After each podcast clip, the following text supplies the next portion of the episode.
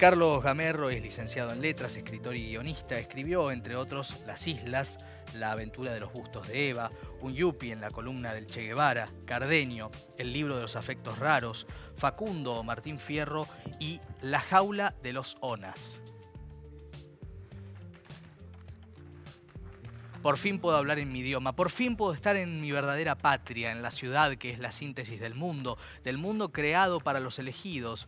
No hace dos días que pisé por primera vez mi tierra natal, porque he sabido que se puede nacer parisiense en cualquier lugar del globo. Y ya siento que sería incapaz de vivir si me prohibieran vivir en francés. París es como nacer de nuevo para un argentino. Esto dice uno de los protagonistas de La jaula de los Onas de Carlos Gamerro y ahí empieza a desarrollarse la trama. Y ahora sí, el momento de la charla con Carlos Gamerro que nos visita hoy en el programa. Bienvenido. Gracias, Maxi. Un, placer. Estar acá. Un placer para nosotros. Bueno, em, una novela que toca muchos aspectos que, que estuvieron pero que siguen estando ¿no? en la historia argentina, que ya los vamos a ir recorriendo. Pero mi primera pregunta es, ¿hace cuánto se empezó a escribir esta historia en voz eh, a partir de un hecho verídico, ¿no? sobre el cual nace una novela polisémica en las voces ¿no? este, y demás? Y yo me encontré con esta historia, que es eh, la historia de una familia de indígenas de Tierra del Fuego, Onas o Selknam, como se llaman ellos, que fueron este, en el momento en que estaba siendo ocupado su territorio y los estaban básicamente exterminando. Eh, un aventurero franco-belga aparentemente, este, que es el que aparece en la, foto, la única foto que tenemos de ellos, en París. Eh, captura a una familia de 11 y decide llevárselos a París y exhibirlos este, en la Exposición Universal de 1889, ahí cuando se construyó la Torre Eiffel, como caníbales eh, o antropófagos patagónicos en una jaula y los alimentaban con pedazos de carne cruda, después se los llevan a Londres, después se los llevan a Bélgica. Em, yo me encontré con esa historia cuando, en mis escasos 20 años, en un libro este, que se llama La Patagonia Trágica, de José María Borrero, que fue un abogado que estaba en Santa Cruz y estuvo involucrado en las huelgas patagónicas este, del año 2021. Y escribió este, este, libro en el cual denunciaba muchos de los abusos de la, violencia que había significado la eh, colonización del territorio de Tierra del Fuego, tanto por, Argentina como por eh, Chile. Y me, ha pasado más de una vez que me, topo con algo así. Yo digo, la sensación es, en algún día sobre esto voy a escribir. En, aquel momento yo tenía la idea de que me gustaría ser escritor, pero no lo era ni estaba eh, practicando. O sea que la, historia tuvo, podríamos decir, 30 años madurando. Cada tanto si encontraba algún libro, alguna información la leía. Sí. Y de repente, ahora unos seis años, dije, bueno, listo, ya está, había publicado mi novela anterior, Cardeño, y dije, bueno, ahora... Es ahora. Eh, me pongo a investigar, me pongo a trabajar en serio, me, pongo a viajar. Y ahí nace. Bueno, ahí empieza la investigación, ¿no? Eh, y, también empieza la construcción de lo que era, y, que se ve en este fragmento que, que seleccionamos, esta cosa que siempre está presente en la argentinidad desde 1880, unos nueve años antes, de la mirada, digo por la generación que lo representó, políticamente, de la mirada este, hacia Europa como una cosa eh, de civilización contra, contra los orígenes de nuestra tierra, en este caso, ¿no?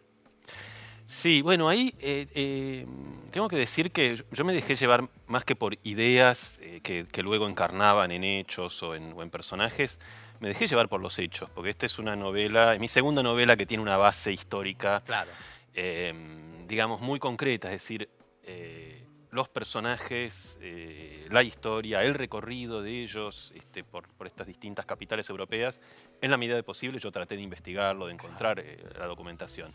Y en la exposición de París participaron casi todos los países este, de Latinoamérica, cada uno con un pabellón, y la Argentina mm, llevó el famoso, en aquel momento por lo menos, pabellón argentino, que estaba, digamos, fue diseñado por un arquitecto francés, las esculturas, incluso la escultura alegórica de la República Argentina, que muestra a una señorita con unos pechos bastante exuberantes abrazada a una vaca, es la concepción que los franceses tenían de la Argentina. Y, digamos, los argentinos querían hasta tal punto impresionar bien a los europeos, pasar por europeos que directamente dijeron, bueno, que el pabellón argentino lo hagan ellos. Claro, Impresionante. Eh, y al mismo tiempo me pareció genial que este este Franchute le llevara a los indígenas, que era como el lado reprimido, el lado oculto, y se los exhibiera en una carpa de circo. Y ese es un poco el, si se quiere, el argumento del primer capítulo, del que vos leíste una parte, ¿no? Este Marcelito, que es un típico argentino pituco, de estos que iban a París a hacerse pasar por franceses y a acostarse con todas las mujeres que podían,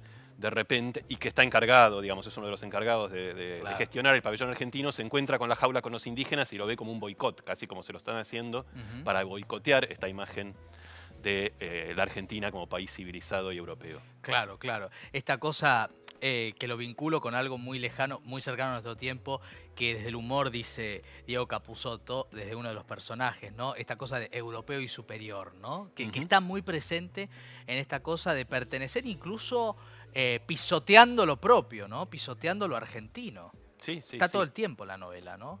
sí, sí, pisoteando y negándolo, ocultándolo. Y aparte con, un, con una especie de error elemental de, lo que es construir una imagen para afuera. Claro. Eh, porque en paralelo, digamos, con, estos pabellones eh, sudamericanos donde la mayor parte, que México es una excepción porque hacen como una pirámide azteca, la diseña un, arquitecto mexicano. Los mexicanos ya tienen una idea de que lo propio también se puede vender. Pero paralelo a todo esto, por fuera de la, de la, exposición, pero al mismo tiempo, está el show de Buffalo Bill, con los cowboys, con los mexicanos, con los bisontes, con los indios que, llevó, digamos, indios este, sioux auténticos. Y fue furor, los franceses estaban locos por eso. Y en cambio los pabellones sudamericanos eran más de, era lo que ellos conocían, digamos, les interesaba. Desde la mirada de ellos, ¿no? Entonces ahí Marcelito tiene como una especie de revelación o epifanía, dice, claro, los franceses eh, tienen en mejor concepto a los estadounidenses porque los estadounidenses vienen a venderles barbarie y nosotros venimos apenas a comprar civilización. Claro, claro, y a confirmar ese prejuicio, además, que es una cosa políticamente tan interesante para seguir viendo en la historia, ¿no? Porque es, es, una novela que vos sacaste hace varios meses. Eh, pero que sin embargo dialoga con la actualidad argentina, ¿no? Respecto de lo que pasa con los pueblos originarios, las discusiones, esa mirada de entenderlos como la barbarie. Digo, es impresionante cómo algunas cosas que son de 1889 tienen tanta actualidad en el 2021, ¿no? Sí, y lamentablemente. Bueno, yo creo además que la Argentina, de todos los países latinoamericanos, quizás es uno de los que más ha tratado de negar este, su, identidad indígena. Sí. De hecho, digamos, casi que a un argentino le suena como una especie de, contradicción, identidad indígena. No, no la tenemos, ¿no? Y, sí la tenemos, y digamos, no solo en lo, en lo étnico, este, sino también en lo cultural. Este, y por otra parte, hay, digamos, actualmente todavía una, idea de construir la barbarie indígena en los medios, ¿no? y, politizarla. Este, y se sigue comprando esa idea. Este, los reclamos de, los pueblos originarios por su tierra, se, este, casi, no, se usa la palabra, pero casi lo, ponen como, bueno, son nuevos malones que quieren ocupar tierras ajenas. Cuando decís tierras ajenas, que eran las de ellos. Claro, claro, sí. Que además Quieren recuperar sus tierras. Y no hay, y no hay tampoco una, una búsqueda de una síntesis en la historia argentina con esto, ¿no? De cómo, bueno, eh, son tierras que nuestros antepasados y hablo ahí a, título personal, conquistaron, bueno, que de qué manera encontramos un punto de acuerdo para convivir, ¿no? Que debería ser lo, más o menos sensato. Em, te quiero preguntar sobre algo interesante ya desde el lado literario que, vos construís sobre esta obra. Eh, vi, que leí, eh, vi que dijiste una cosa muy interesante, que es que Cardeño, novelón también, no se la pierdan, es tu manera de escribir un Shakespeare y esto es tu manera de escribir un Moby Dick. no sé si Creo que tanto, bueno, tanto Shakespeare como Moby Dick e, evidentemente eh, me, quedan grandes, me quedan enormes, pero en todo caso me, me podré este, colar en algún resquicio de, la obra de estos este, grandes autores. Sí. Em, sí. en realidad es, eh, digamos, buena parte de la novela, sobre todo, no sé si la primera mitad, porque digamos la novela arranca en 1889 y termina más o menos este, la historia propiamente dicha 1920, o sea que son casi 30 años. Y ahí, bueno, se da el tránsito del siglo XIX al siglo XX. Así que arranca un poco como, como una novela del siglo XIX, eh, que a mí me encantan, digamos. Tienen, tienen esa, mm, ese algo que es como, como son novelas habitables, uno se puede quedar a vivir en ellas. Y entonces, bueno, hay para reconstruir, por ejemplo, el París de fines del siglo XIX, este, leí o releí a Balzac, a Zola, ¿no? Este, Alejandro Dumas. Hay ese aura, este, hay Toulouse-Lautrec también. Sí, sí, sí, sí, hay mucho de la, de, este, de la época también del, realismo, naturalismo, simbolismo, y la fascinación de los, y también de la, la- la fascinación y la obra literaria de los viajeros sudamericanos. Claro. Eugenio Cambaceres, que dicho sea de paso, era el, el- el- el encargado, eh, este, el director de alguna manera, de la presentación argentina en Mirá. la exposición universal. O sea que la literatura y, y los temas de mi novela ya estaban cruzados Sí. en la historia, no es que lo inventé yo. Eh, Lucio B. López, este, que tiene unas crónicas sobre su- sus viajes a París este, realmente eh, deliciosas. Ru- y después otros latinoamericanos, José Martí, Rubén Darío. Eh, pero después, digamos, el capítulo siguiente, por ejemplo, cuenta el viaje de, o imagino, el- lo que pudo haber sido el viaje La de travesía. onas eh, por mar, en, un- en una bodega, encadenados Tremendo. ¿no? eso. Esa parte es hasta. Europa. Y ahí, bueno, de alguna manera dije, bueno, esta es mi oportunidad de escribir a lo Melville o a lo Conrad, ¿no? Eh, digamos, la novela tiene, como, como bien sabes, este, muchos narradores y muchos estilos. De, de Sí. hecho, en cada capítulo yo me decía, bueno, para este tema, para este mundo, ya, digamos, porque a veces estoy en París, a veces estoy en Buenos Aires, a veces estoy en Groenlandia y a veces estoy en Tierra del Fuego.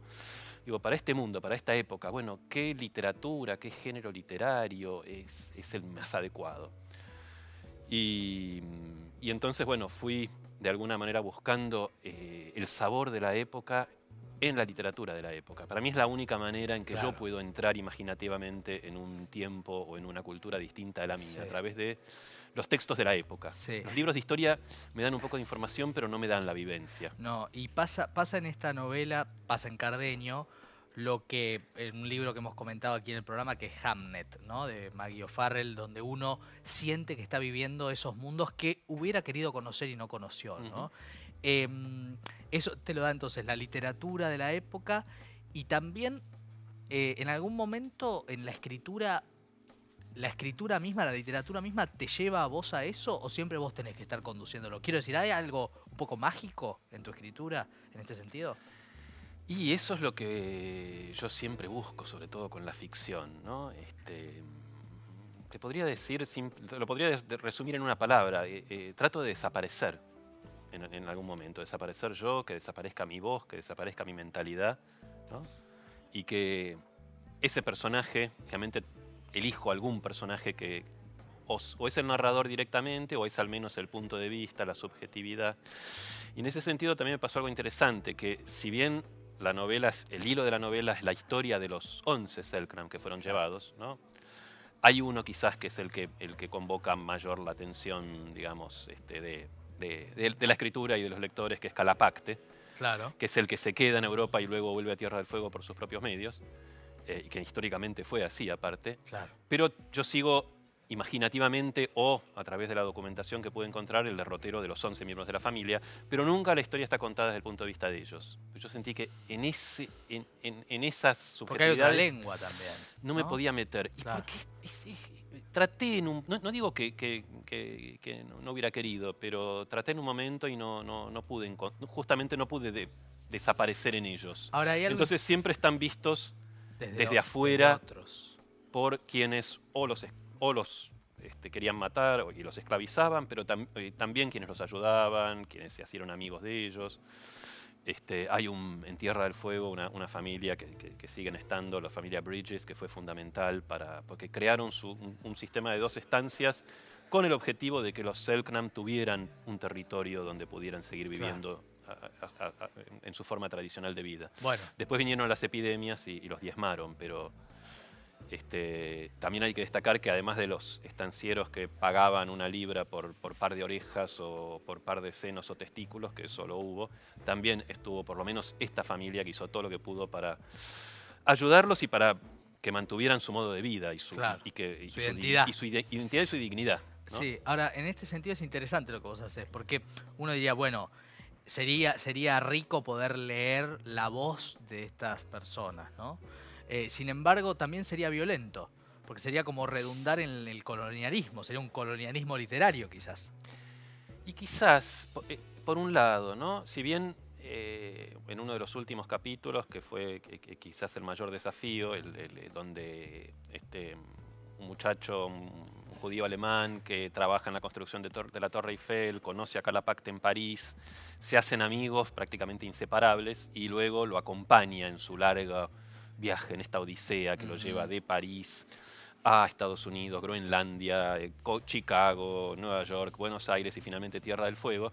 Y hay un momento en que, en que finalmente Calapac vuelve entre los suyos, vuelve a- a- al modo de vida tradicional, nómade, de, de cazadores de guanacos, que eran los Selknam. Claro. Y Carl se une a ellos y también de alguna manera entra en el mundo indígena, vive con ellos, vive, viste las Se pieles, funde. aprende un poco la lengua. Eh, y esa fue el, ese fue el momento de mayor acercamiento. Eh, Total. por suerte, de los Selknam nos quedó. Nos quedaron muchas este, investigaciones muy sólidas del propio Lucas Bridges, que fue el que más los conoció, de Martin Gusinde, que fue un etnólogo austríaco. Entonces, también esto me implicó mm, para mí, digamos, la posibilidad de, a través de la lectura de estos materiales y después, bueno, de viajar a Tierra del Fuego y recorrerla, de tratar también de, de conectarme lo más posible con, con ese mundo. ¿no? Total. Este, pero la lengua misma, por ejemplo, no, ha- no hay un registro muy, No. muy completo. Claro. Eh, este Bridges dejó un diccionario parcial, eh, pero no hay... Este, y los Selknam actuales, digamos, este, tratan de rescatar lo más posible su cultura, pero en muchos casos han tenido que recurrir a estos mismos libros de los antropólogos. Para que los cuenten. Porque claro. la, la transmisión tradicional, oral, eh, se quebró en muchos puntos. Total. Bueno, una, una novela apasionante eh, desde el primer momento, desde esto que leíamos, que es el inicio, apasionante y también con esta generosidad que tiene Gamerro como autor de darle la voz a los otros, ¿no? de, de estar al servicio de las voces y los momentos. La jaula de los zonas. Gracias por haber venido. Gracias a vos. Un, gusto placer. estar acá. Un gusto para nosotros.